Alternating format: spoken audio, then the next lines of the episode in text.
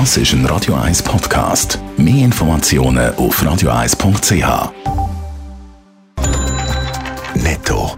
Das Radio 1 Wirtschaftsmagazin für Konsumentinnen und Konsumenten wird Ihnen präsentiert von Blaser Greinicher. Wir beraten und unterstützen Sie bei der Bewertung und dem Verkauf von Ihrer Liegenschaft. blasergreinicher.ch Dave Burkhardt. Die Schweizer Börse startet aller Voraussicht nach freundlich ins neue Jahr. Laut den vorbörslichen Daten von Julius Bär liegt der SMI beim Börsenstart 0,1% im Plus.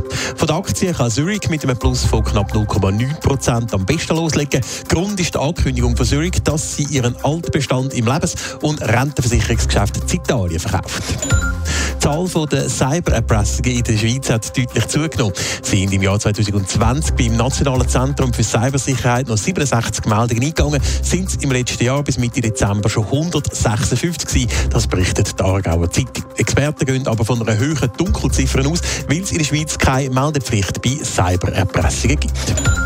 Die Fluggesellschaft Emirates ist die sicherste Airline der Welt. Sie schafft es im entsprechenden Ranking vom Hamburger Flugunfallbüro bei den 25 grössten Airlines auf Platz 1. Emirates kommt auf rund 95 von 100 möglichen Prozentpunkten. Am zweitsichersten ist die niederländische KLM. Kaum eine Branche leidet so stark und da bleiben wir beim Thema unter der Corona-Pandemie wie die Luftfahrt. Das kommt auch der Flughafen Zürich natürlich zu spüren über. Es droht das zweite dicke Minus hintereinander, Dave Burkhardt. Ja, noch gibt es zwar keine konkreten Zahlen, dass es nach 2020, aber auch für 2021 wieder einen Verlust gibt, sehe ich eine ausgemachte Sache, sagt der Flughafenchef Stefan Widrig im Interview mit dem Blick. Und auch jetzt sehe ich es wegen der Unsicherheiten, wegen der Omikron-Variante wieder eine ganz schwierige Phase.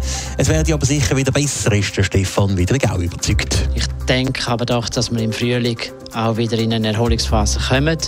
Und wir haben auf der positiven Seite auch im Sommer und im Herbst von dem Jahr schon eine, eine gute Erholung gespürt und man hat auch frei können reisen innerhalb der Länder von Europa und auch zu Nordamerika. Trotzdem sind auch die Passagierzahlen am Flughafen Zürich immer noch deutlich unter Vorkrisenniveau. Der Stefan Widrig rechnet für 2021 mit 10 Millionen Passagieren. Das wären im Vergleich zu 2019 weniger als ein Drittel. Der Flughafen Zürich schreibt also das zweite Minus in Folge. Geht dem Flughafen langsam aber sicher das Geld aus?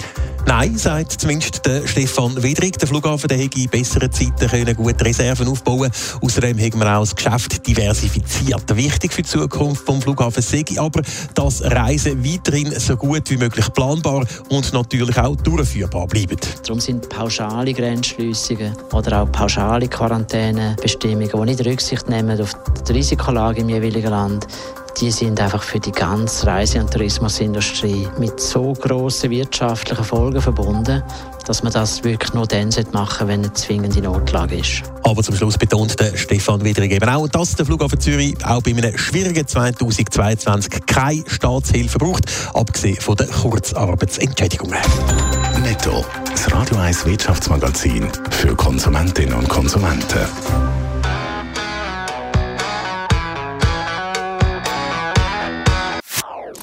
Das ist ein Radio 1 Podcast. Mehr Informationen auf radio1.ch.